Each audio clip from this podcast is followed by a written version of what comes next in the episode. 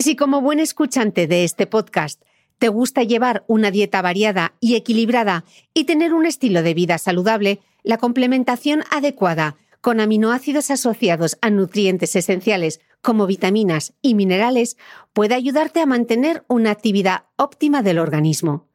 Los aminoácidos son moléculas esenciales para la vida, ya que constituyen la base de todas las proteínas y tienen un papel clave en los procesos biológicos de nuestro cuerpo. Por ejemplo, el colágeno y la elastina de la piel son ricos en prolina y glicina, y la queratina de nuestro cabello y uñas es rica en cisteína y metionina. Nuestro mecenas del mes, los laboratorios NHCO Nutrition, están especializados en investigación y desarrollo de complementos alimenticios basados en aminoácidos. Cada una de sus fórmulas está desarrollada específicamente para cubrir, suplementar y satisfacer una necesidad concreta del organismo. Yo he empezado ya a probarlas.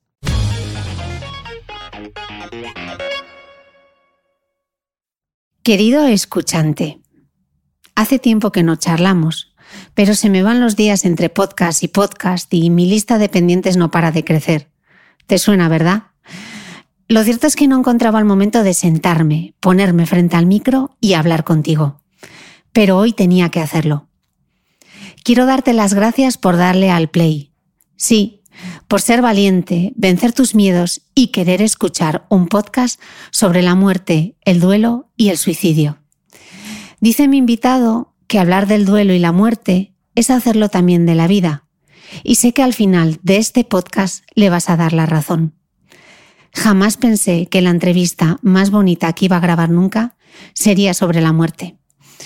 En esta tiranía del positivismo y de la hiperfelicidad edulcorada, es más necesario que nunca hablar del dolor, del duelo y de la muerte, porque es irreversible y llegará. Hace 17 años formulé la pregunta más cruda y honesta de toda mi vida. ¿Me voy a morir?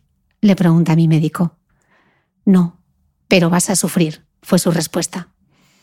Sé que esta prórroga vital es un regalo y ya no me atormenta la sombra de mi muerte. Vivo desde la conciencia plena de lo finita que es la vida. Quizá ahora entiendas por qué me paso la vida gritando a tope de power porque todo cambia en un instante, como escribe John Didion. Quiero aprovechar, además, para dar las gracias al mecenas de este mes, a Sana Bio, por hacer posible que se hable en el podcast de un tema incómodo, pero tan necesario como este. Gracias más que nunca a mi mecenas, a Sana Bio, por apoyar las buenas historias. Cuando os conté que quería grabar un podcast sobre el duelo, no imaginé la avalancha de mensajes que iba a recibir. Historias descarnadas, tristes, escritas desde el inmenso dolor de la ausencia. Pero también hubo hueco para el recuerdo agradecido. Así que de corazón espero que este podcast sobre la muerte y el duelo os ayude a vivir mejor. Arrancamos.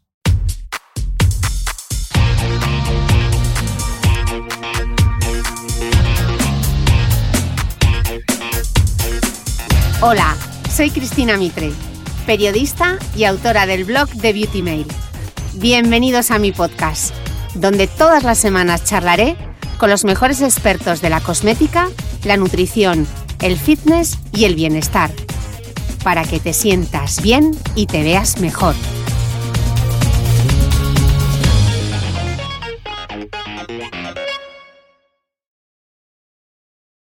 Bienvenidos todos a un nuevo capítulo del podcast. Hoy tengo mucha suerte, estoy con Pachi Zaguirre. Él es psicólogo clínico, profesor en la Universidad del País Vasco y experto en duelo. Sí, hoy vamos a hablar del duelo y la muerte, Pachi. Bueno, pues de la vida también entonces. ¿eh? Fantástico. Eh, no vamos a dar nada por sentado. Pachi, ¿qué es el duelo? Pues dicho brevemente, es un proceso de adaptación a una pérdida irreversible ¿eh? y tiene consigo unos cambios a nivel físico, ¿eh? emocional, intelectual y también de creencias. ¿Hay distintos tipos de duelo o el duelo es el mismo para todos? Bueno, a ver, yo sí que distinguiría cuando hay una muerte, eh, la crónica, una muerte anunciada, ¿eh? que ya aparece a través de una enfermedad, un pronóstico, etcétera, pues ya el duelo empieza ahí, empieza en, la propia información. Otra cosa es eh, una muerte sin avisar, ¿eh? cuando ya estamos trabajando más con el shock, con la, con la incredulidad, etc. Aunque bien las fases o lo que es el proceso es similar, pero la asimilación de ese proceso es diferente. Yo sí que diferenciaría esto, una muerte anunciada o una muerte sin avisar. ¿Y cómo son esas? Estabas hablando de las etapas del duelo. Hablemos de las etapas del duelo cuando es una muerte anunciada y luego, si te parece, expliquemos las etapas del duelo cuando es de una muerte repentina. Sí, no, básicamente las etapas no, son muy diferentes, pero sí la asimilación. Eh, básicamente hablaría de cuatro etapas en un proceso de duelo. Una es la del trauma, en el momento de la información. Por ejemplo, si hablamos en una muerte anunciada es cuando nos dicen que hay un proceso muy avanzado, con metástasis, hay una terminalidad, ¿eh? entonces la esperanza de la curación no existe. Entonces ya ahí empieza el proceso de, duelo. La primera fase sería el trauma. ¿Eh? La segunda fase diríamos que es más la protección o evitación, ¿eh? donde bien la persona y su entorno empiezan a, negociar, a ver si llegamos hasta Navidad, a ver si ganamos un poco más de tiempo, el dolor, no. También hay otras características en, las muertes eh, anunciadas. Esto, la conspiración de silencio, todos saben, todos callan, nadie habla, el, efecto espejo. No le digo por qué se va a derrumbar, pero a la vez veo tanta gente que me está visitando, qué cosa más rara. ¿eh? Todo eso, vamos a decir, en la segunda fase de protección evitación, es donde quizás, quizás a veces vemos que la persona se, se atreve a entregarse poco a poco a la aceptación. ¿eh? Esto nos lleva a la, tercera fase, que sería la integración. ¿eh? Pequeñas despedidas, mmm, adioses con la familia, con los amigos, de la vida, de todos a la vez, porque la muerte de uno mismo es, es la muerte de todos a la vez. Y esa fase de integración diríamos que puede dar paso a la transformación. Una persona que sabe que se va a morir no se va a curar, pero igual sí puede sanarse. Sanarse en el sentido de despedirse conscientemente y dejar a sus seres queridos parte del duelo hecho en compañía. Como me decía una vez una madre que quería hablar que, bueno, ya sabía que se moría y, tenía dos hijas pequeñas y decía, yo es que quiero que mis hijas puedan llorar conmigo antes de que me muera y poderles ayudar. ¿no? Esto sería la cuarta fase de transformación, que es lo que facilita, ¿eh? de alguna manera, luego el recuerdo agradecido. O sea que no hablar nunca es una buena estrategia, ¿no? No, de hecho, eh, la falta de información siempre nos lleva a especulación. ¿Eh? Y la especulación, desgraciadamente, siempre es catastrofista o muchas veces. ¿eh? Entonces, dar información asimilada, modulada, no invasiva, escuchar qué es lo que la persona quiere saber, cómo nos lo pregunta, es un arte. Y cuanto más información eh, tienen las personas en ese proceso, eh, más preparados están para despedirse conscientemente, claro. O sea, que ocultarle a alguien o el pronóstico o la gravedad de la enfermedad que tiene. Siempre que lo pregunte. ¿eh? Porque hay veces que la, la, familia, el entorno, tiene la necesidad de que hable de que se está muriendo. Pero igual el protagonista está más en fase de de protección, de evitación, de negación fase 2 y, lo que necesita es sentirse respetado en ese acompañamiento. ¿eh? Siempre podemos hacer sugerencias, acercarnos, pero respetando al protagonista. Y en, cuando es una muerte repentina, eh, también tenemos estas etapas del duelo, pero hay otro componente, ¿no? Estabas diciendo antes. Sí, eh, comentaba antes que yo diferenciaría ambos tipos de muerte, aunque las fases sean las mismas, trauma, protección, evitación, dos, tres, la integración y cuatro, la transformación. ¿Qué ocurre en las muertes sin avisar? Que, el trauma, esa sensación de incredulidad, de, shock inicial, eh, es permanente, porque ya es irreversible. No hay posibilidad de una despedida, no hay posibilidad de, de un adiós. Por lo tanto, esa primera hemorragia. Desgraciadamente, en las muertes sin avisar suele ocurrir un fenómeno que llamamos técnicamente el estrés postraumático. El estrés postraumático depende de qué tipo de, muerte y en qué contexto se haya dado. Las muertes sin avisar pueden generar pues eh, eh, imágenes invasivas, pensamientos intrusivos, sensación de angustia constante. Esto es el estrés postraumático. En este tipo de muertes, la fase 1, la fase de shock o trauma, eh, tiene una mayor duración ¿eh? y eh, dificulta de alguna manera pues ese torniquete inicial, ese torniquete emocional. Son, fase, son, son duelos en los que quizás el modular y mitigar la angustia al principio dura mucho, y en cambio luego el poder conectar con el recuerdo agradecido, poder conectar con, con imágenes, con, testimonios eh, del, ser querido, igual puede ser más fácil, porque no lo hemos visto en deterioro, no lo hemos visto eh, que, va muriéndose poco a poco en la enfermedad, ¿no? ¿Y el duelo retardado qué es? Sí, pues bueno, el duelo, retardado, o llamamos duelo congelado, también es eh, a menudo eh, duelos que quedan atascados ahí en esa fase de, vamos a decir, de fase 2 de protección, evitación. Suelen ser duelos que aparentemente quedan asintomáticos, pero eh, no han elaborado lo que es la ausencia, el vacío, la soledad emocionalmente. Diríamos que pues, se hace un torniquete racional a hemorragias emocionales, pero luego no se indaga en lo que son esas pérdidas irreversibles, esa aceptación de esa pérdida irreversible. En ese sentido son retardados. ¿Y cómo se gestiona ese tipo de duelo? Son duelos que habitualmente eh, dan síntomas en otras situaciones de pérdidas. ¿eh? Son personas que eh, aparentemente se han adaptado mm, a la pérdida de ese ser querido, pero luego muestran la habilidad o eh, fragilidad emocional ante otro tipo de pérdidas u otro tipo de personas que igual no estaban eh, tan cerca a su entorno. Esto es esa supuración de un duelo retardado, vamos a decir, eh, congelado o enquistado, que a modo de eco se despierta con otras pérdidas. ¿Y el, duelo puede llegar a ser patológico? Sí, de, hecho, es difícil eh, apuntar una, una cifra concreta, pero andaríamos hablando sobre un 12 o 15% de los duelos eh, eh, que pueden complicarse o hacerse patológicos. Sí, y de hecho, mm, a veces detrás de algún tipo de trastornos depresivos, ansiosos, algún tipo de obsesiones u otros, hay un duelo no realizado, un, un duelo vamos a decir, enquistado en fase 2, en esa protección, evitación social, pero no elaboración emocional. ¿eh? Estos son los complicados, los, duelos que pueden eh, malignizarse y que, desgraciadamente, pues eh, no se diagnostican hasta tarde. ¿Y qué señales dan? ¿Cómo dan la cara? Solemos hablar de tres perceptores de riesgo a la hora de tener en cuenta eh, un duelo cuando puede complicarse o hacerse patológico. Uno es la estructura de personalidad. ¿eh? Eh, cómo está el andamiaje psíquico de esa persona. Es decir, qué capacidad de absorción de esa pérdida, de ese golpe, de ese impacto tiene.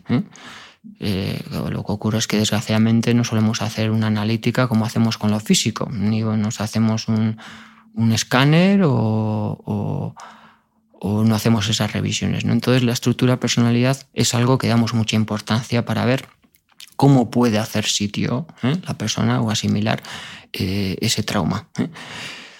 Dos, el segundo perceptor de riesgo que tenemos en cuenta es la estructura social de apoyo. A ver hasta qué punto esa persona tiene puntos de apoyo donde pueda ir asimilando, pueda ir contándose a sí misma lo que ha ocurrido. Mm, a veces hay personas, pero la cuestión es que haya cobertura. Eh, algunas personas me dicen, no, pero si eh, ya le decimos y eh, le comentamos que salga, si más o menos le decimos lo mismo. Y yo suelo comentar que no es tanto lo que le digamos nosotros, sino lo que se atreva a ella a decirnos. Y que no se sienta enjuiciado, que no se apure porque crea que nos está cansando, que no tenemos prisas para darles consejos sin prospecto, como digo yo, que parece que todos sabemos lo que le está pasando y lo que tiene que hacer y quien está ahí está en pues como en una nube que no se acaba de creer que lo que le, ha ocurrido, ¿no? Entonces para mí el tema del, del contexto social es que haya, eh, que haya una escucha de calidad, una escucha activa y constante de calidad.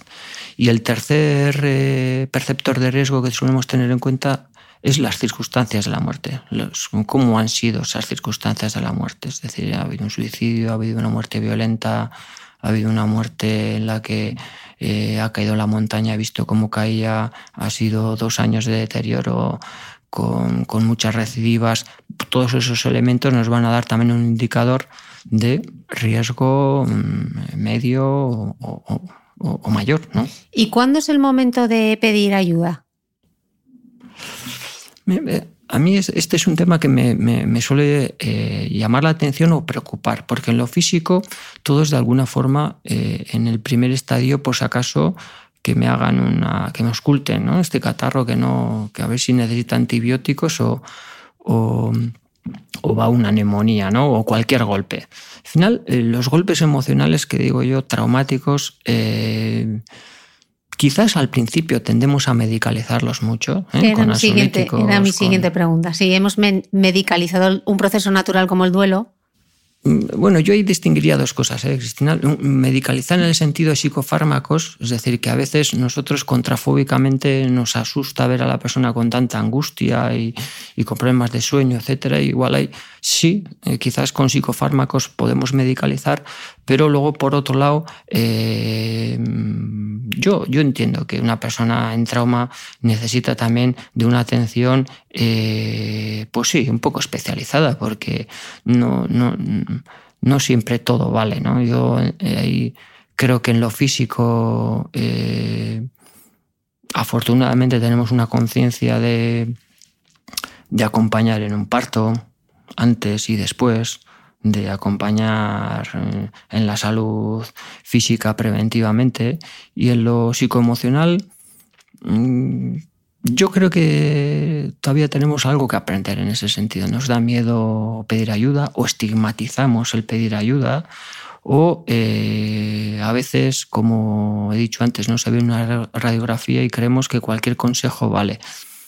Mm, yo creo que no medicalizar los duelos con psicofármacos pero sí testear al principio eh, con personas que, te puedan dar una valoración mm, adecuada, ¿no? Mm. De hecho, colgaré en las notas de este podcast de un artículo que leí que me pareció muy interesante, que algunos autores defienden que se está sustituyendo un poco la humanización de la sociedad por la profesionalización, ¿no? Y que a veces el mejor acompañamiento es el de una sociedad que ayude a vivir este proceso, ¿no? Porque no estamos preparados para... No nos hablan del duelo, ¿no? No nos hablan de la muerte. Sí, entiendo. Y eh, a ver, eh, hay una parte que estoy de acuerdo en lo que dices, es decir, eh, en nuestra tribu a veces nos sentimos solos. Es un, estamos en una sociedad, vamos a decir, cada vez más hedonista, donde nos vamos deshumanizando y la muerte nos puede ayudar a humanizarnos. Por otra parte, no estoy de acuerdo con este mensaje porque yo entiendo que eh, tenemos derecho a sentirnos atendidos cuando nos duele el alma o la vida.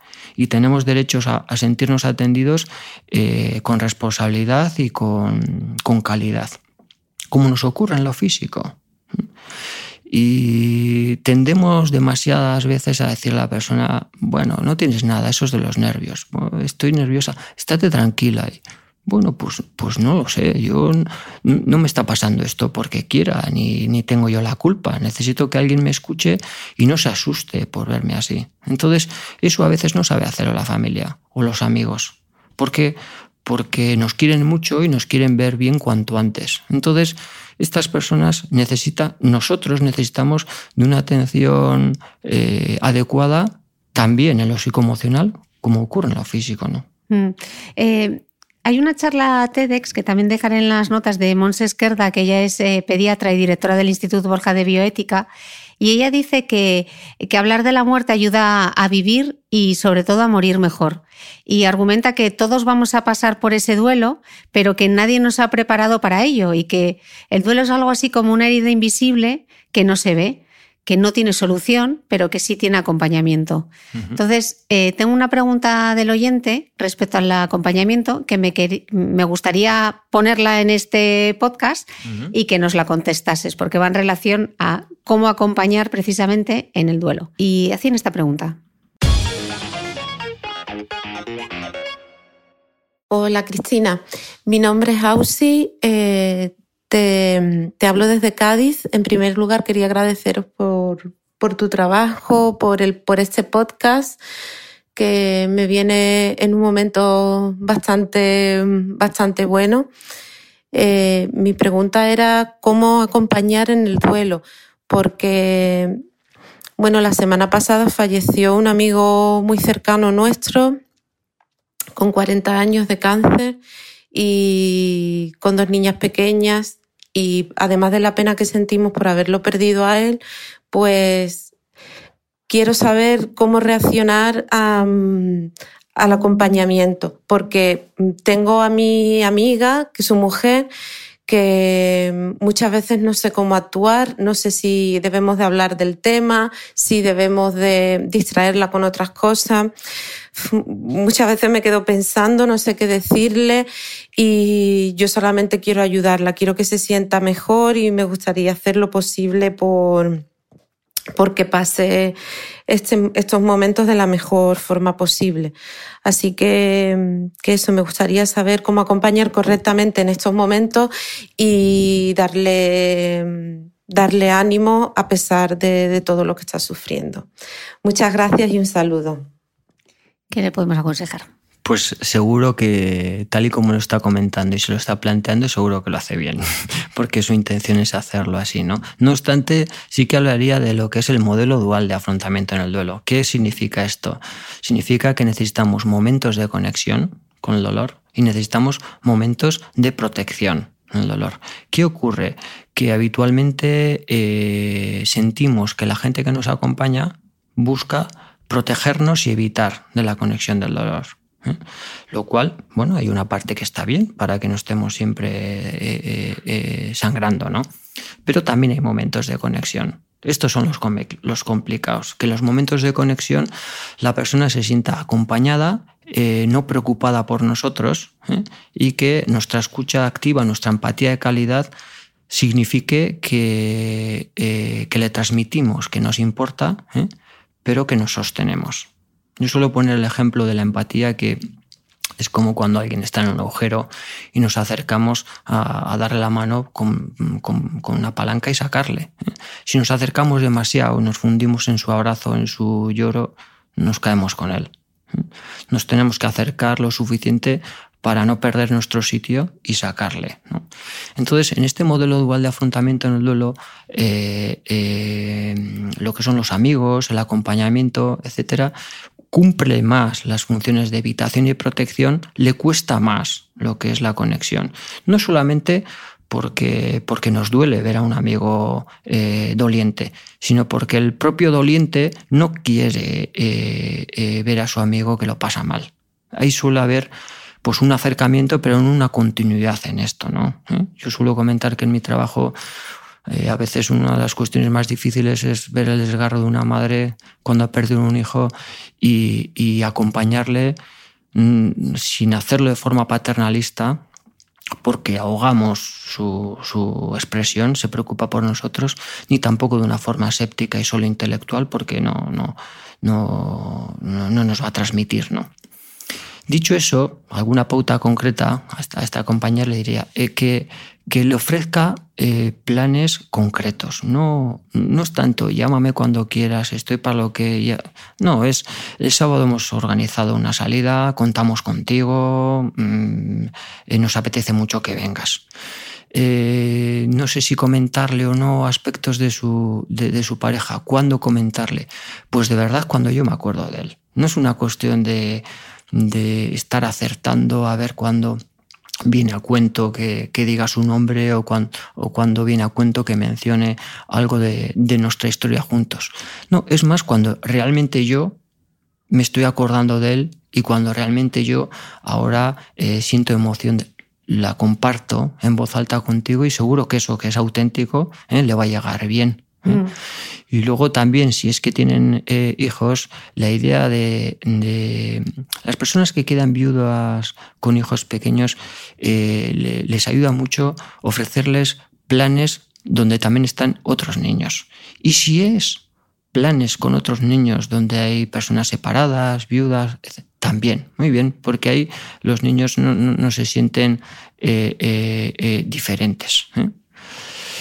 Eh, a veces también mm, creo que nos pasamos en el, en el, hablar de la persona cuando intuimos que el protagonista mm, pues, no tiene el horno para bollos, que no quiere hablar. ¿no? Entonces, yo siempre digo que el metalenguaje, lo que es la comunicación no verbal, es muy importante. Ahí nos está dando señales la persona de cuando está eh, abierta a hablar de esto o cuando nos dice dónde vas manzanas traigo, cambiemos de tema, ¿no? Mm.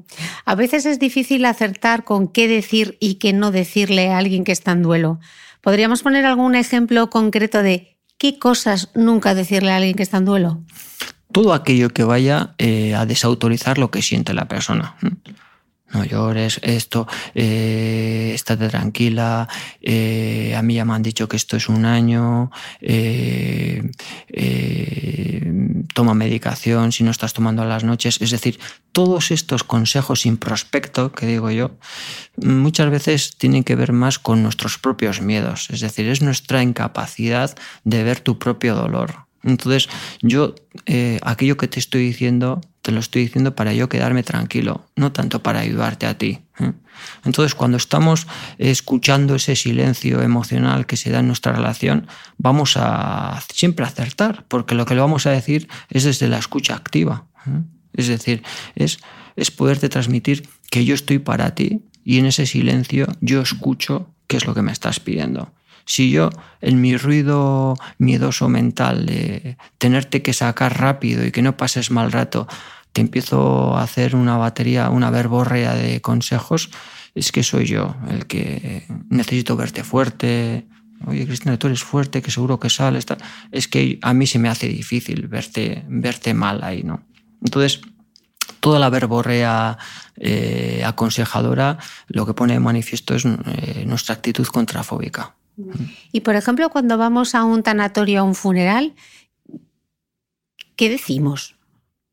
Porque Hablamos demasiado. no sé qué decir. Hablamos demasiado. Muchas veces eh, eh, la comunicación es no verbal. Es una mirada, es una palmada en la espalda, es un abrazo.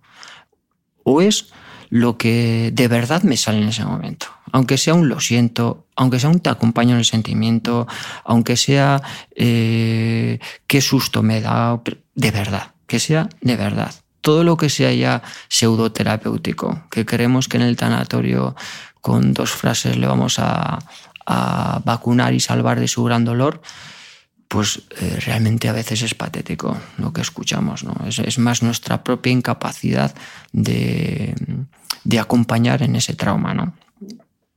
También eh, diferenciaría en este acompañamiento, diferenciaría lo que es el luto, el tanatorio, momentos de despedida, tal. En el luto, socialmente eh, nos volcamos mucho. Pero el proceso de duelo a veces es algo más íntimo, más duradero, y ahí se van cayendo las personas. ¿eh?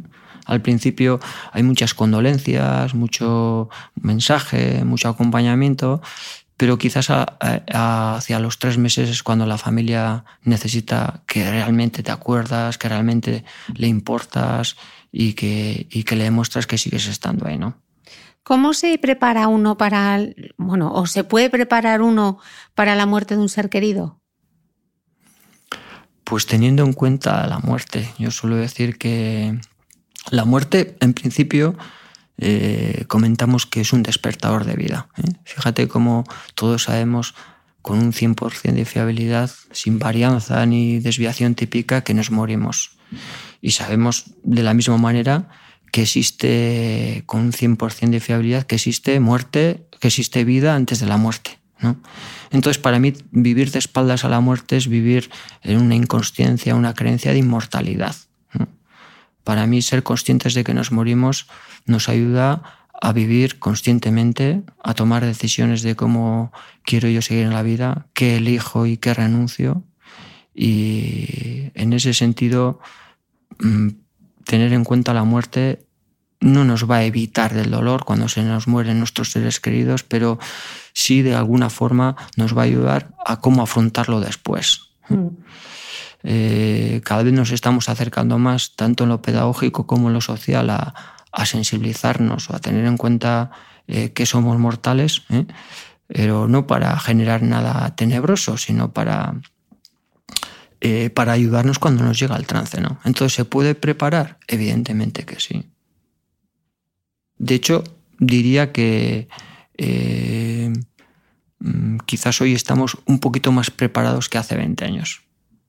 Lo vemos en películas, lo vemos en la literatura, lo vemos en entrevistas como hoy, lo vemos en prensa. Yo, yo, pienso que eh, ha habido un cambio sustancial en este sentido. Eh, yo voy a aprovechar este podcast para lanzar mi propia pregunta, que a mí es algo que a veces me atormenta. O sea, a mí no me da tanto miedo mi propia muerte, pero sí me da miedo el sufrimiento de la muerte de alguien a quien quiero. Sea, ese adelantarme a la muerte de alguien a veces me acongoja y me hace sufrir mucho. ¿Qué, es, qué estrategia hay para eso? Porque mm, yo soy consciente de la muerte, vivo a tope de power y, mi propia muerte no me causa tanto terror como la pérdida de alguien, de un ser querido. Y eso sí me aterra. Hmm. ¿Cómo se prepara uno para eso? Pues mira, uno de los ejercicios que a veces hacemos en formación cuando nos acercamos a hacer nuestros propios echecolanas, que digo yo, nos quieren nuestros propios trabajos ¿eh? sobre la muerte, es, eh, y fíjate cómo al final las personas tenemos cuatro duros y, casi todos nos toca pasar por el notario para hacer nuestro testamento. Y que pocas veces nos, nos, acercamos a dejar una carta por escrito, ¿eh? y no porque estemos pensando en un suicidio, sino porque queremos hacer un testamento psicoemocional dejar por escrito a las personas que queremos y decirles lo que, lo que queremos decirles. A veces ese simple ejercicio, que por cierto luego se puede hacer varias veces, igual que el testamento con el notario, ¿eh? el último es el que cuenta, ¿eh? nos vamos acercando a, corazón abierto, ¿eh? a, a vida o tumba abierta, ¿no? Y, en esa expresión vamos tomando conciencia de qué es lo que yo le quiero decir a esa persona. En lugar de estar anticipando catastrofistamente su sufrimiento, ¿eh? la manera o estrategia de afrontar y acompañar ese sufrimiento es muchas veces, pues, eh, pues mira, cinco palabras te voy a decir. ¿eh? Perdóname, te perdono, gracias, te quiero y adiós. Y a veces desde esas cinco palabras nosotros estamos en contacto con lo que ha sido nuestra relación y con lo que es la despedida, ¿no? ¿Y, para la propia muerte uno se prepara? O sea, ¿hay una forma de prepararse para la muerte? Tenemos toda la vida. Nacemos, vamos a decir, con una enfermedad terminal en la que tenemos muchas bolas extras a lo largo de la vida. Sí, de hecho, eh, perdemos... Mm, sin darnos cuenta perdemos la primera gran oportunidad de, prepararnos ante la muerte desde niños, con la lactancia, con el chupete, con, los pañales, con los desprendimientos irreversibles. ¿eh? La preparación ante la muerte es ir aceptando en la vida la irreversibilidad. ¿eh? Y en la medida en la que vamos aceptando la irreversibilidad, pues eh, nos damos cuenta que ni somos el gigante de nuestros sueños, ni el enano de nuestros complejos, como decía en un viejo artículo, ¿no? Y cómo de alguna manera, eh, más que intentar encarnar nuestro ideal del yo y construir un personaje más o menos narcisista o egótico, la, la cuestión consiste más en, en aceptar nuestra omnipotencia, no omnipotencia humana ¿eh? Y eh, aprender a, querer nuestra trastienda y no solo nuestro escaparate. ¿no? Estábamos hablando todo el rato del, duelo asociado a la muerte, pero también hay otro tipo de duelo a veces. Eh, bueno, esto es una hipótesis que tengo yo. Duelo ante la pérdida de una pareja, duelo ante la pérdida de un brazo, duelo ante la pérdida de una amistad, duelo ante la pérdida de un trabajo que te gustaba. ¿Ese duelo se elabora de una manera diferente?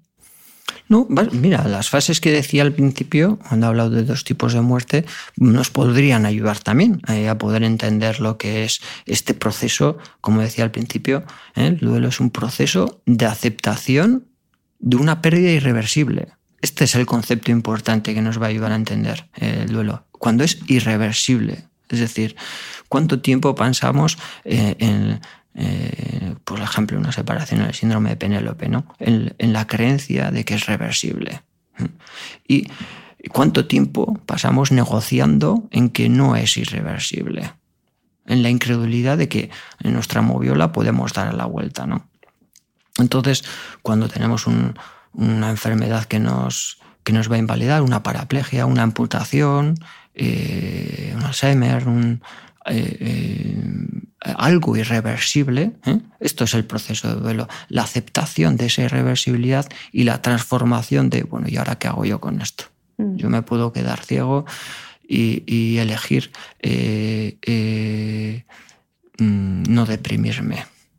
Yo puedo elegir seguir saliendo a desayunar por las mañanas, aunque no esté viendo, pero pido mi zumo naranja, como veo a las mañanas una mujer cuando eh, me tomo el café y el periódico y iba todas las mañanas a desayunar. Mismo hecho, diferentes realidades, ¿no? Es la aceptación de esa irreversibilidad lo que me va a ayudar a poder eh, eh, crecer ante esa adversidad, ¿no? La resiliencia que decimos. Say hello to a new era of mental health care. Cerebral is here to help you achieve your mental wellness goals with professional therapy and medication management support. 100% online. You'll experience the all new Cerebral Way, an innovative approach to mental wellness designed around you. You'll get a personalized treatment plan from a therapist, prescriber, or both in a safe and judgment free space. Your cerebral therapist or prescriber will outline a customized plan with clear milestones along the way so you can get to feeling your best. With Cerebral, you're not alone in your mental health journey. We're here to empower you to live a fulfilling life. So take that first step towards a brighter future and sign up today at cerebral.com slash podcast and use code ACasts to get 15% off your first month. Offer only valid on monthly plans. Other exclusions may apply. Offer ends July 31st, 2024. See site for details. Hey, I'm Ryan Reynolds. At Mint Mobile, we like to do the opposite of what Big Wireless does. They charge you a lot we charge you a little. So naturally, when they announced they'd be raising their prices due to inflation, we decided to deflate our prices due to not hating you. That's right. We're cutting the price of Mint Unlimited from $30 a month to just $15 a month. Give it a try at mintmobile.com slash switch. $45 upfront for three months plus taxes and fees. Promo for new customers for limited time. Unlimited more than 40 gigabytes per month. Slows. Full terms at mintmobile.com.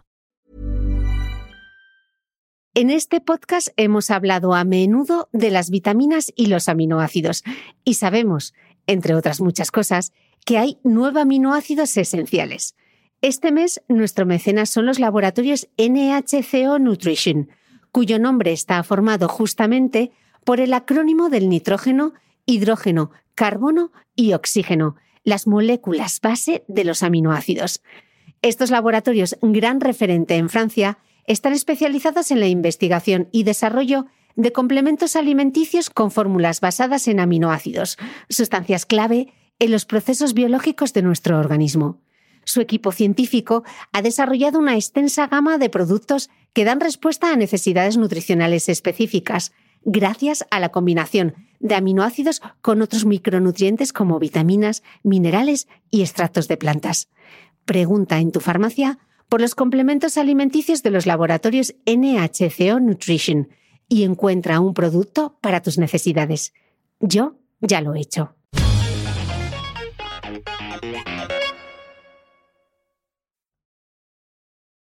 Me gustaría recordar aquí, tuve un día una conversación por Instagram con una, eh, pediatra de cuidados paliativos y la verdad que ella me dijo algo que, me, que me dejó en su momento muy pensativa. ¿no? Ella decía que que la muerte está desnaturalizada y que está escondida de la sociedad. Y eso hace mucho daño a la gente que, está en duelo, y sobre todo cuando la pérdida es de un hijo. Ella decía que si pierdes a tus padres, eres huérfano.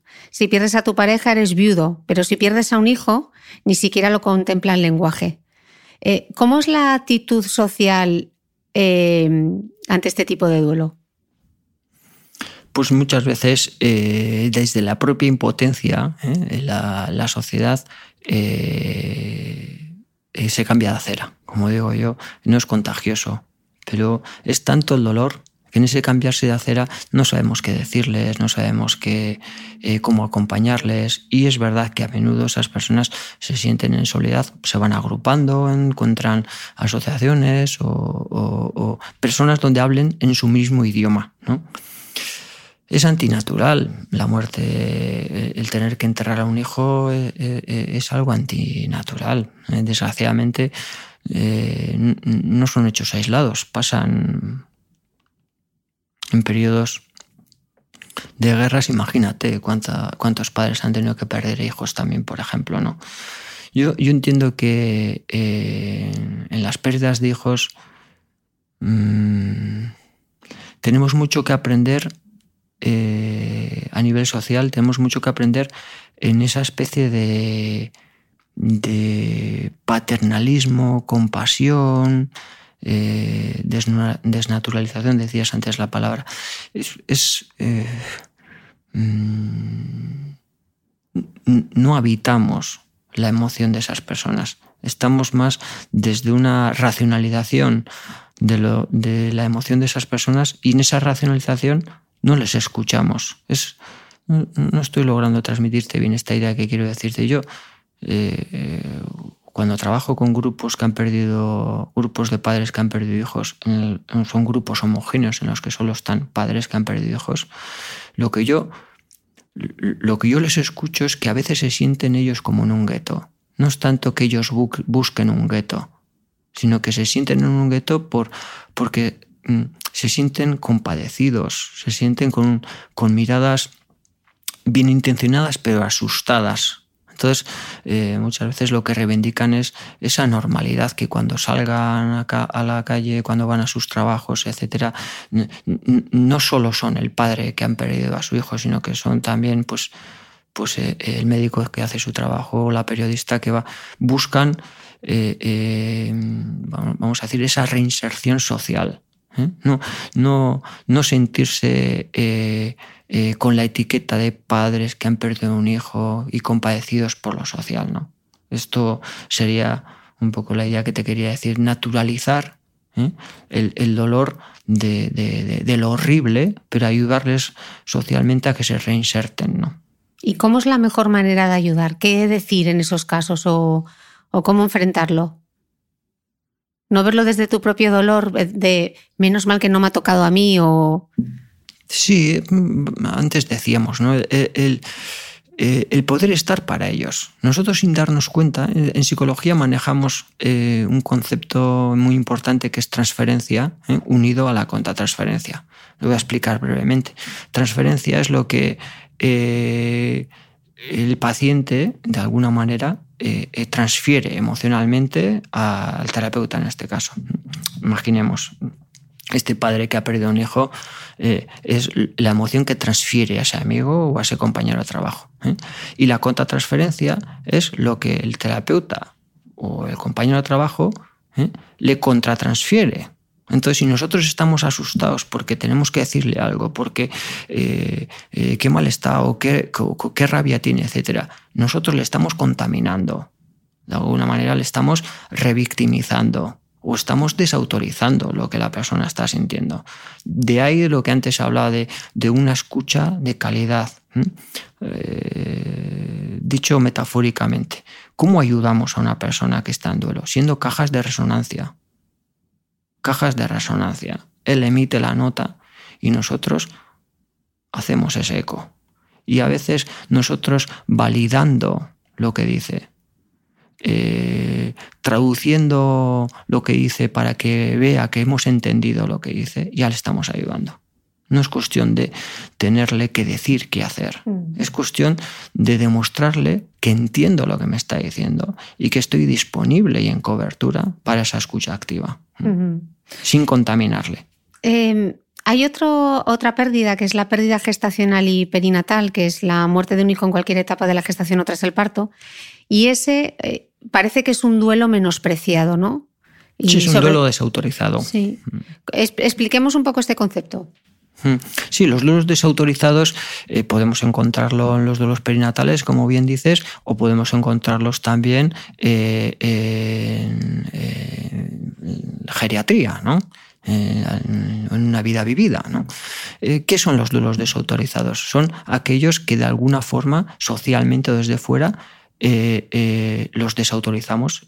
Es como si les quitásemos el valor. ¿Qué, ¿Qué, sentido tiene decir a una madre joven cuando en el parto ha muerto su crío, decir, bueno, tranquila, eres joven, ya tendrás más? ¡Qué aberración! Es eso traducido es, te, te, estoy viendo muy dolida, me duele verte dolida, no sé qué decirte, pasa página. Mm, no sé escucharte, no me estoy sintiendo capacitado de ayudarte o en el otro extremo, ha, muerto el padre con ochenta y tantos años y bueno, pues ya era mayor, la vida es así, por favor respeta el dolor de esa hija que en ese momento está llorando a su padre. ¿no? Los duelos desautorizados denotan eh, ese analfabetismo emocional, en el que socialmente estamos ante lo que es el dolor, como digo yo, los no quiero y las miserias humanas. ¿no? ¿Eh? Pero no obstante, volviendo a la pregunta concreta de, lo perinatal y lo desautorizado en lo perinatal, eh, afortunadamente, mm, y no hace mucho, nos estamos acercando a poderle dar eh, la oportunidad a que le vean a esa criatura, a que le saquen una foto, a que le pongan un nombre, a que hagan un ritual de despedida, a que a no que eso haya sido una especie de sueño, fantasía. Ha sido una realidad que merece de nuestro adiós, eh, eh, aunque haya tenido unas horas de vida o aunque haya tenido años de vida, ¿no? Esto denota nuestra calidad como seres humanos, que afortunadamente pues ya empieza a tenerse en cuenta en los hospitales y en las familias. ¿no? Eh, y en este tipo de duelo, por ejemplo, yo creo que se pone a veces mucho foco en la mujer, pero a veces nos olvidamos de la pareja, ¿no? Que la pareja también ha perdido, ha perdido un hijo. Y, parece que todo el duelo está focalizado en la mujer como si el dolor de la pareja no existiese, ¿no? Me hablas de los duelos perinatales. Sí, del duelo perinatal, sí. Sí, eh, eh, también es reflejo de cuál es la actitud de, muchos padres cuando han perdido hijos, ¿eh? digo padres, padres varones. Yo no sé, mm, no me atrevería a decir un, un dato estadístico concreto, pero eh, es verdad que acuden más veces a pedir ayuda a las madres que los padres. Y en el duelo perinatal entiendo que eh, ocurre eh, que el padre se centra muchas veces en, el, en la atención, el cuidado, la protección de, de, la madre o la mujer y a veces los hombres estamos más eh, evitativos, estamos más negadores de lo que son nuestras emociones e incluso diría que socialmente invisibles, porque eh, eh, no, somos, no somos contenidos en nuestro dolor también como padres que hemos perdido a nuestra criatura en el parto. ¿no? Es, como si eh, hubiese, por un lado, nuestra dificultad de, de, expresar y compartir emociones, pero también, por otro lado, socialmente, como esa especie de dar por supuesto que nuestro lugar ahí es el de cuidadores cuando también estamos en duelo, ¿no? Mm. Sí, es algo, mm, vamos a decir, a mejorar. Eh, pero ocurre lo, perdona, pero ocurre eh, lo mismo en el periodo de gestación. ¿eh? otra cosa a mejorar, o algo que a mí me parece un poco absurdo, es que, por ejemplo, en, en, el Estatuto de los Trabajadores, el trabajador tiene dos días por fallecimiento de un familiar cuatro en el caso de que se tenga que desplazar, y sin embargo nos dan 15 días en el trabajo cuando nos casamos, ¿no? Esto yo creo que ya es indicativo del papel que tiene el duelo y la muerte, de lo invisible que es la muerte y el duelo en la sociedad, ¿no? Cuando uno de un golpe así tiene dos días para recuperarse. Sí, es muy significativo. Y de hecho, pues en la mayoría de los casos eh, eh, va acompañado de una baja médica. ¿no? Por eso digo la paradoja que por un lado decimos que no hay que medicalizar los duelos, que de alguna manera eh, tenemos que humanizar el acompañamiento en un duelo, pero en la práctica diaria entendemos que los dos días van mínimamente un mes. ¿no? ¿Qué quiere decir eso? Pues que realmente el golpe o la hemorragia que tiene la persona necesita de más tiempo. ¿no? Y curiosamente, cuando hablas de fechas y 15 días de, de eh, lo que es al, casarnos viajar, etcétera, ¿no? observa cómo nos parece muy poco en una situación de duelo eh, a adultos dos días o tres días y cómo, por otro lado, a los niños les decimos que lo mejor es que empiecen su normalidad el día siguiente.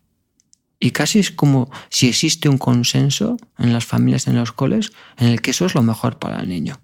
Cuando la familia está rota, cuando el niño está roto porque ha perdido a su madre, y lo mejor esté que esté con sus amiguitos y vaya mañana a clase. Esto, esto vuelve a poner de manifiesto cuál es nuestra incapacidad de estar con el dolor del otro. Y cuando vemos a un niño o una niña llorar en shock, nos sentimos impotentes, incapaces, y entonces pues eh, eh, eh, lo mandamos fuera, ¿no? de eso hablaremos en, un poquito más adelante, pero me gustaría preguntarte, Pachi, si, si hay algún remedio eficaz para la tristeza. El lloro. El lloro compartido, el abrazo sincero, y luego las palabras, la orientación, el sujetarte y la esperanza. ¿eh? Pero tiene que empezar por la emoción, claro. Eh, eh, nosotros tenemos el cerebro configurado de tal manera, sin meterme mucho en psicobiología, pero tenemos el cerebro configurado de tal manera que la información desde el sentir al, al pensar eh, transcurre por lo que son las bases corticales, que diríamos que es una autopista de siete carriles. En cambio, desde el pensar al sentir, eh, la información va por una carretera comarcal de, una línea.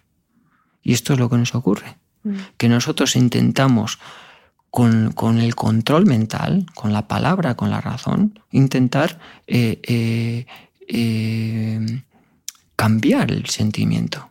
Y no es así. La cuestión es que desde la expresión del sentimiento compartida y acompañada vamos a poder eh, resignificar el hecho, ¿eh? lo que ha ocurrido. Hablábamos al principio de la entrevista el duelo cuando es una muerte anunciada y el duelo cuando es repentino. Y dentro del duelo repentino me gustaría que hablásemos del duelo y el suicidio. Cuando esa persona se ha suicidado, el duelo que elaboramos nosotros es diferente, eh, porque no sé si hay también un componente como de culpa o por qué no lo vi, por qué eh, no me lo contó, si estaba tan mal, por qué no fuimos capaces de ayudarle. No sé en esos casos si es un duelo también diferente. Hmm. De hecho, te digo de verdad que me alegro que me hagas esta pregunta porque e, es algo que últimamente eh, eh, estoy atendiendo o, estoy eh, eh, investigando detenidamente. Yo, por supuesto, es decir, una muerte por suicidio genera un estigma, una especie de rumorología en el entorno. las personas entran eh, sin permiso a hacer una especie de autopsia psicológica, no, es que andaba, es que tenía, es que eh, muchas veces de forma invasiva y torpe. las muertes por, por, suicidio, aunque dejen una nota, ¿eh? dejan muchas preguntas sin respuesta. Y, y, además dejan un riesgo en las personas del alrededor de, en la posvención, eh, del suicidio dejan un riesgo alrededor que hay que cuidar y mucho a lo que son esas familias. Y desgraciadamente, si en sí ya hablar de la muerte parece que es un tabú, cuando la muerte se da por suicidio, eh, eh, abandonamos, dejamos en el silencio atroz a todas esas personas que además se sienten de víctimas culpables con el y si hubiésemos hecho y cómo nos hemos dado cuenta y qué es lo que ha ocurrido, etcétera, etcétera. Y eh, tenemos mucho que aprender ahí. ¿eh? Por tanto, a mí me, parece que hoy en día abordar o, hablar del tema del suicidio eh, es más efecto protector, lo que decimos técnicamente el efecto papageno. Hablar del suicidio puede ayudarnos a prevenirlo, ¿eh? porque hablar del suicidio eh, solo cuando ha ocurrido y de forma sensacionalista eh, quizás puede generar el efecto contrario, que es el efecto Wechter, del efecto llamada. Pero hablar del suicidio, hablar de, la desesperación que tenía que tener esa persona, el sufrimiento invisible, la soledad, la impotencia en la que se podía sentir, acompañado de ojalá se lo hubiese podido contar a alguien antes Ojalá pudiese haber hablado con alguien de, su infierno y sentirse escuchado. ¿eh? Igual salvamos una vida y seguro que preventivamente ayudamos a que esa persona cuando está dentro del túnel y no ve luces ¿eh? pida ayuda. Pida ayuda y solo cuente a alguien.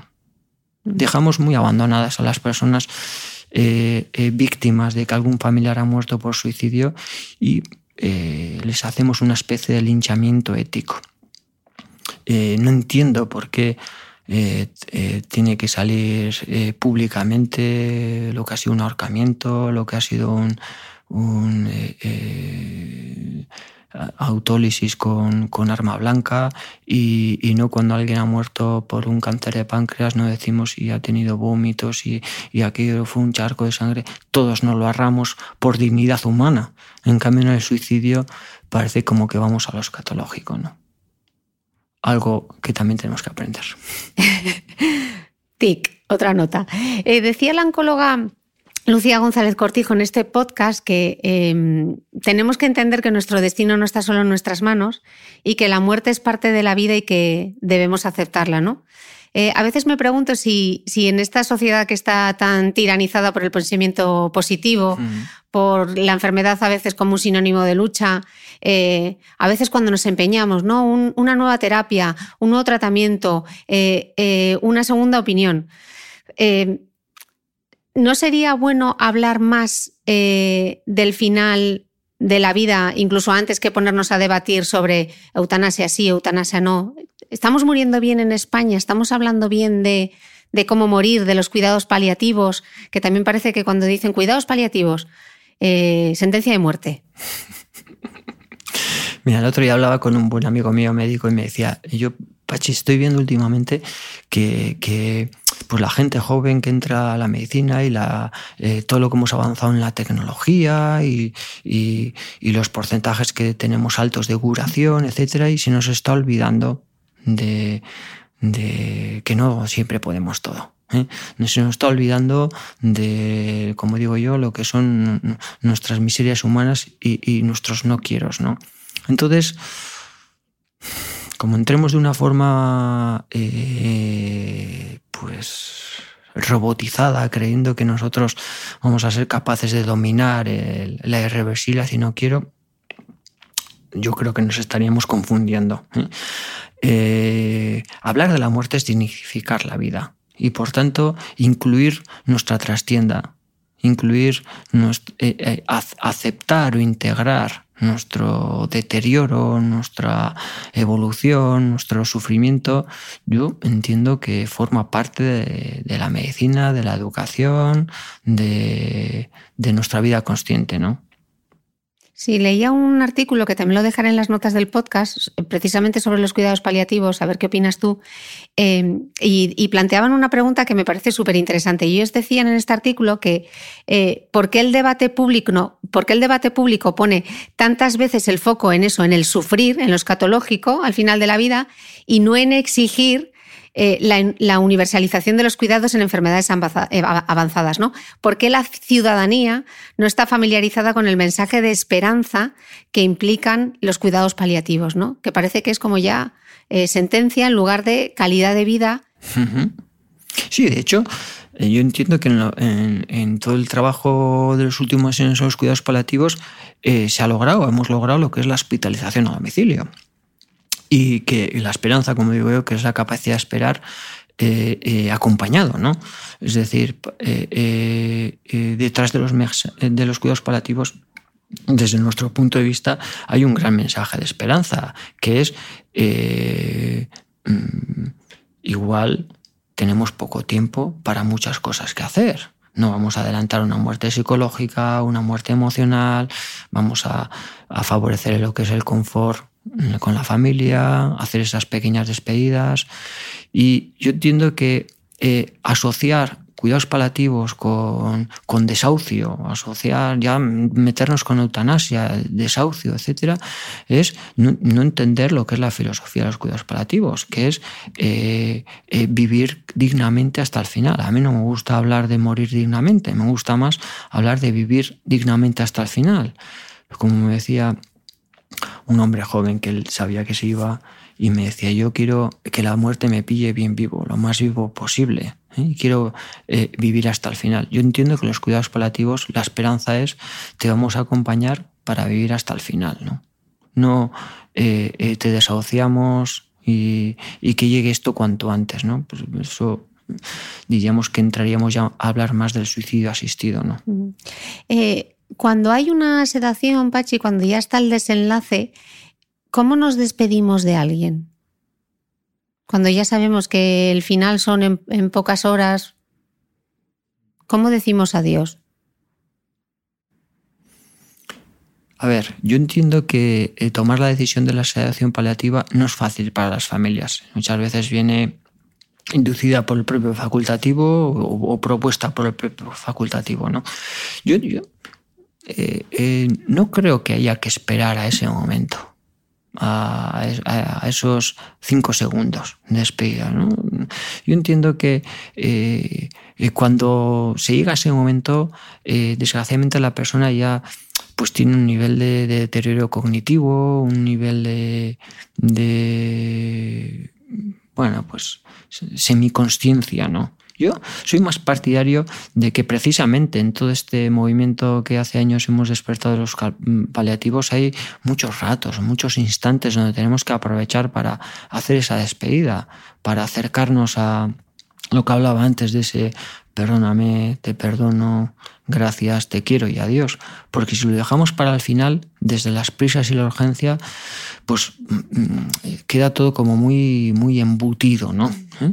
No obstante, aunque lleguemos a ese final, siempre digo yo que, que un abrazo de verdad y un decir te quiero y adiós es algo que no sabemos a él. ¿eh? Aunque siempre pensamos que el oído, es, el oído y el tacto es lo último que se pierde. ¿eh? No, sabemos a él, pero a nosotros que nos quedamos, sí. Sí, nos ayuda a tener eh, a, no tener un asunto pendiente o inconcluso, ¿no? Al menos. ¿no?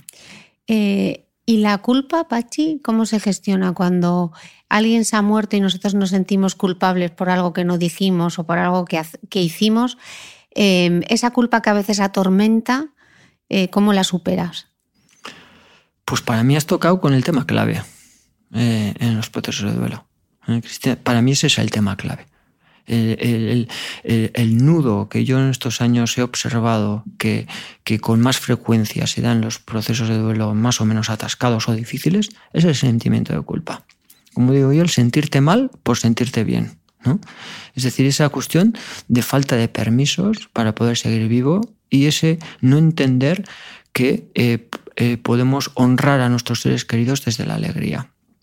Parecer que, que desde el sufrimiento y desde, es decir, la culpa, el autocastigo, el, no darme permisos para seguir adelante, eso quiere decir que le quería más, como una especie de luto a la antigua, ¿no? ¿Eh? Entonces el sentimiento de culpa, como bien dices, que puede ser por acción o por omisión, algo que yo le dije o algo que, no hice y tendría que haber hecho, la gestión de ese sentimiento de culpa eh, nunca es o debe de ser desde el sacrificio o el castigo. Es algo mm, que en nuestra educación eh, hemos mal, malentendido. Eh, eh, el, afrontamiento de la culpa tiene que ser desde la conciencia y la reparación. Y voy a poner un, ejemplo de hace, de hace años, una persona que, que había perdido a su hijo le había atropellado un coche y ella se sentía terriblemente culpable por no haber estado en ese momento. Bueno, el caso es que tenía un, sueño repetido y era que estaba en el balcón de, casa de su madre ¿eh? con, una criatura en brazos y no había barandilla. Y ella se, ella se despertaba totalmente angustiada porque se le caía la criatura en ese momento y, tomaba conciencia de la muerte de su hijo. ¿eh? Eh, ella estaba embarazada cuando ocurrió aquello. ¿eh? Esperaba un nuevo hijo. Y era un sueño que lo tenía repetidamente era, sufría un, cuadro de estrés postraumático. Al tiempo, afortunadamente aquella criatura nació, nació bien, y en el, proceso esta, persona mm, es como que no se daba el permiso de poder atender bien a la criatura que venía, estaba en una situación más abandónica, se sentía culpable. Eh, no se daba permiso. Bueno, pues bien, vuelvo al sueño. Tuvo, tuvo un sueño regalo precioso en el que volvía a estar en esa misma escena, porque era una escena que se le repetía mucho y veía eh, eh, el mismo balcón, estaba con una criatura, no había barandilla, detrás también estaba su madre, se le caía la criatura, pero dentro del sueño se daba la vuelta y bajaba corriendo a sujetarlo. Esta es la idea de la culpa. ¿Cómo afronto la culpa? Desde la reparación y el aprendizaje consciente, no desde el castigo y el lamento. ¿no? Entonces, cuando las personas en general en un proceso de duelo entienden, van aceptando hacia la reversibilidad y entienden que estamos para aprender y que de alguna manera enfocamos con responsabilidad lo que nos ha ocurrido, esto, en lugar de llevarnos al victimismo pseudodepresivo y al trastorno, nos lleva pues, a, la, humanidad elegante. ¿no? La culpa, expiar la culpa, eh, es desde el recuerdo agradecido, desde la asunción de nuestras responsabilidades humanas, no tanto desde el desde el autoflagelarnos para que eh, el mundo nos perdone, ¿no? Uf, me va a costar asimilar todo eso cuando lo vuelvo a escuchar. Qué fuerte. Em, tengo un tema para ir dando final a este podcast, que es, eh, estábamos antes hablando eh, de, los hijos, de la muerte, pero ¿cómo le explicamos la muerte a un niño? Pues mira, hay, hay, una edad universal que diríamos eh, que comienza aproximadamente hacia los 6-7 años, y que puede durar hasta la pubertad, ¿eh? digamos 10, 11, 12 años, en el que por el desarrollo del cerebro cognitivamente es un, proceso, que llamamos mielinización, es decir, que el cableado de nuestra mente eh, eh, se rellena el forro, esto es la mielina, pues cuando se da ese proceso psicobiológicamente, la niña, el niño, pregunta sobre la muerte. ¿Por qué? Porque ese proceso en el cerebro da paso en una fase de, pensamiento simbólico a un pensamiento ya concreto, pseudo abstracto. Es decir, cuando empiezan a, darse cuenta quién es el lenchero, los reyes, por decir algo, ¿no? Cuando empiezan a plantearse todo esto en la irreversibilidad, la edad universal hace que empiecen a preguntar sobre la muerte. Esta es una ocasión que desgraciadamente perdemos, porque nosotros no sabemos muy bien qué decirles, o nos angustian, o, nos preocupa cuando repetidamente esto lo, pregunta al ir a la, cama a la noche. Pero esa es una buena ocasión en la cual pues, nosotros podemos, más que contestar, y hablar del cielo, o hablar de las estrellas, o hablar del cementerio solamente, es una buena ocasión para que le hablemos de nuestra verdad ante la muerte. De cómo nosotros hemos aprendido a situarnos ante algo que es irreversible, que no lo podemos cambiar, pero cómo hemos aprendido a vivir con ese miedo. Entonces, ese es el momento, cuando realmente eh, eh, eh, nuestra hija nos lo empieza a preguntar. Porque lo preguntan todos los niños, es algo que todos los niños en algún momento nos va a preguntar. Lo preguntan. Es, un, es un, una, como digo, es una edad universal porque somos pequeños sabios los seres humanos y entonces nos damos cuenta que, a ver, hay muchas cosas que podemos controlar, pero esto no. De hecho, Freud decía que el miedo a la muerte es el origen de todas las neurosis, porque realmente eh, cuando somos conscientes de que hay algo que no vamos a poder controlar nunca, aprender a convivir con eso nos genera mucha angustia. Y los niños, de, de alguna forma, van tomando conciencia de que ante eso Mm, no hay vacuna. Y cuando nos empiezan a preguntar y nos piden el renuncio porque hacemos pasapalabra, entienden que ese es un tema un poco tenso y ya vamos inoculándoles lo que es eh, la negación o la evitación del tema, ¿no? Entonces, cuando nos preguntan, y nos lo preguntan. Cuando no, no, nos lo pregunta, pero nosotros estamos conectados con este tema porque ha muerto un ser querido nuestro, porque hay una enfermedad o yo estoy eh, eh, en tristeza por, por, el tema, lo compartamos con ellos, ¿no? Suelo decir que cuando muere eh, estoy recordando ahora un caso, muere el, eh, el, padre y la, la, la, la, madre, es decir, la mujer, está muy preocupada con que sus hijos no, no le vean llorar. Y me decía ella, pues, pues me voy al baño y, y es que no, no, quiero traumatizarles más. Es que igual no es lo más adecuado, lo más adecuado es que te puedan ver llorar, pero sobre todo que te vean cómo le das la vuelta al lloro porque así estamos consiguiendo, por un lado, normalizar la expresión del dolor, que es sano, y por otro lado, le estás dando la esperanza de que tú como ser adulto sabes gestionar este, esta tristeza. En cambio, si te vas al baño, no le das la oportunidad de aprender eso, de confiar en eso, y, lo que le estás transmitiendo es que, que llore a solas. ¿Y, el duelo cómo lo elabora un niño? Porque un niño tiene duelo también, ¿no? Claro, Sí. Claro, eh, eh, dependiendo de la edad cognitiva en la que están, hacen eh, las primeras fases de, trauma o de contención rápido y las siguientes, las de integración, la de transformación, cognitivamente, a veces las van aplazando. A veces nos hemos encontrado casos de personas que murió, murió su madre cuando tenían cinco años y que a los treinta y tantos años ¿eh?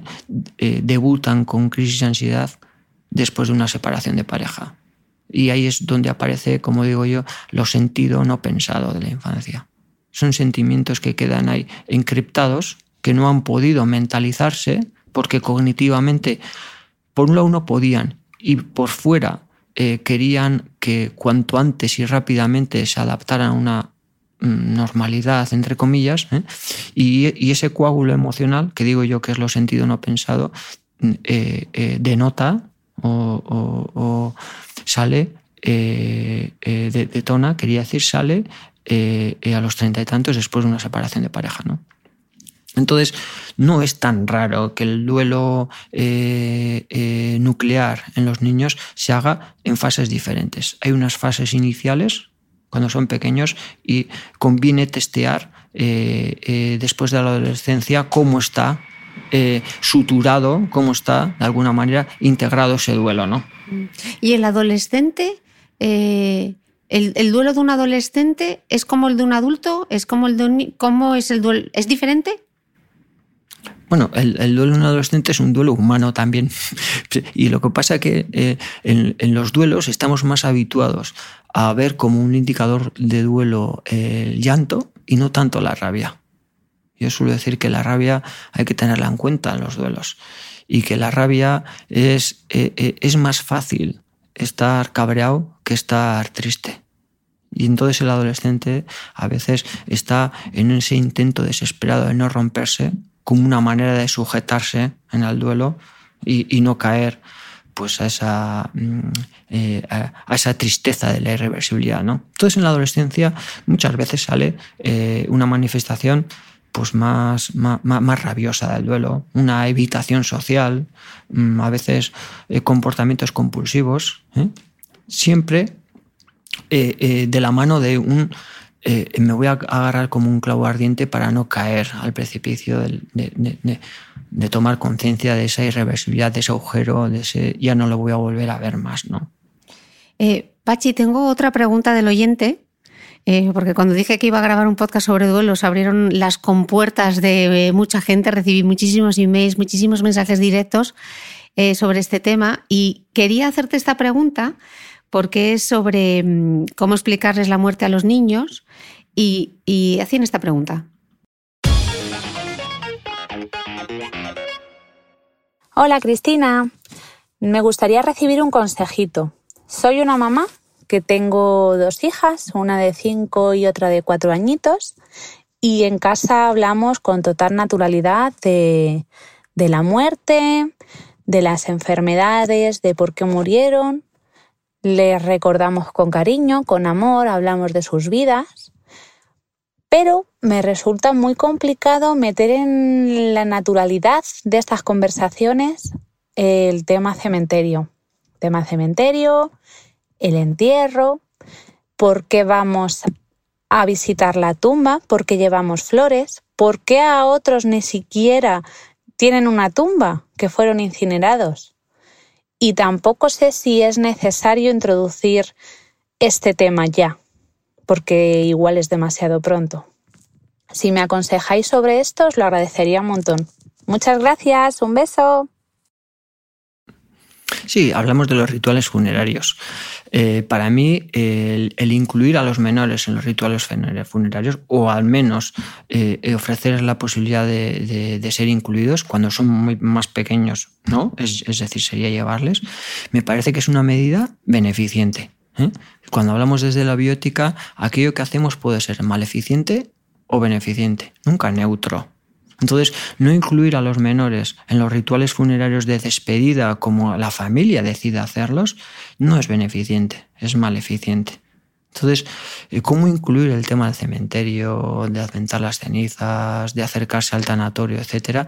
Eh, eh, invitándoles a que lo hagan como nosotros lo hacemos, como, como un sistema. De hecho, Fíjate que a veces nos toca, eh, tengo realmente, nos toca trabajar con casos de personas desaparecidas. Lo que darían esas familias por tener un lugar donde honrar a su ser querido y constatar la realidad difícil, pero que ha muerto su ser querido, en lugar de estar en toda esa especulación. Entonces, cuando nosotros somos capaces de transmitirles también a nuestros menores que hay un ritual social, antropológico, donde nosotros despedimos a nuestros eh, seres queridos en un lugar concreto, a ellos les ayuda a sentirse eh, eh, incluidos, no excluidos, una tribu, ¿no? Mm.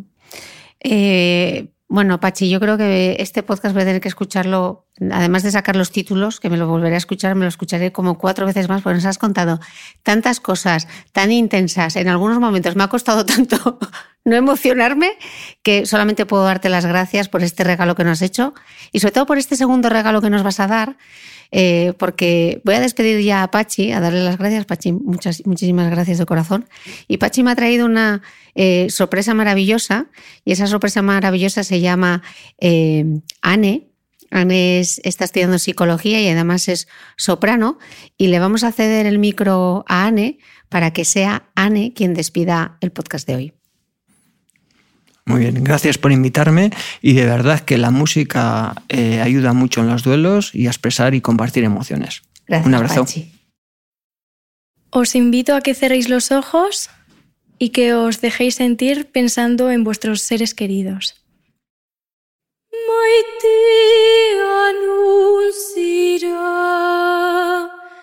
Nik etzutut ikusten ez berririk jakiten nurat.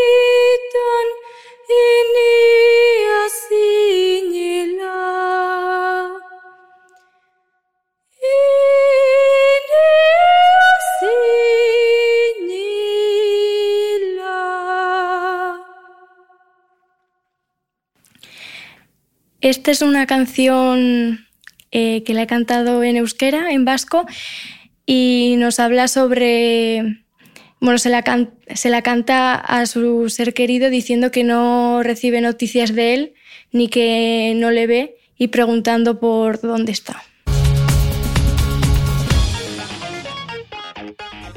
No olvides que todas las notas de este capítulo están en mi blog de beautymail.es. Además, si no quieres perderte ningún capítulo del podcast de Cristina Mitre, suscríbete a thebeautymail.es y a cualquiera de las aplicaciones en las que puedes escuchar mi podcast, como Spreaker, Apple Podcast, Spotify, Evox y YouTube. Solo tienes que buscar el podcast de Cristina Mitre y darle a suscribir. Y un último favor, si entras en iTunes y me dejas un comentario y además me regalas unas estrellas, ayudas a que este podcast tenga cada vez más visibilidad y pueda seguir creciendo. Te espero el próximo domingo con una nueva entrega del podcast de Cristina Mitre.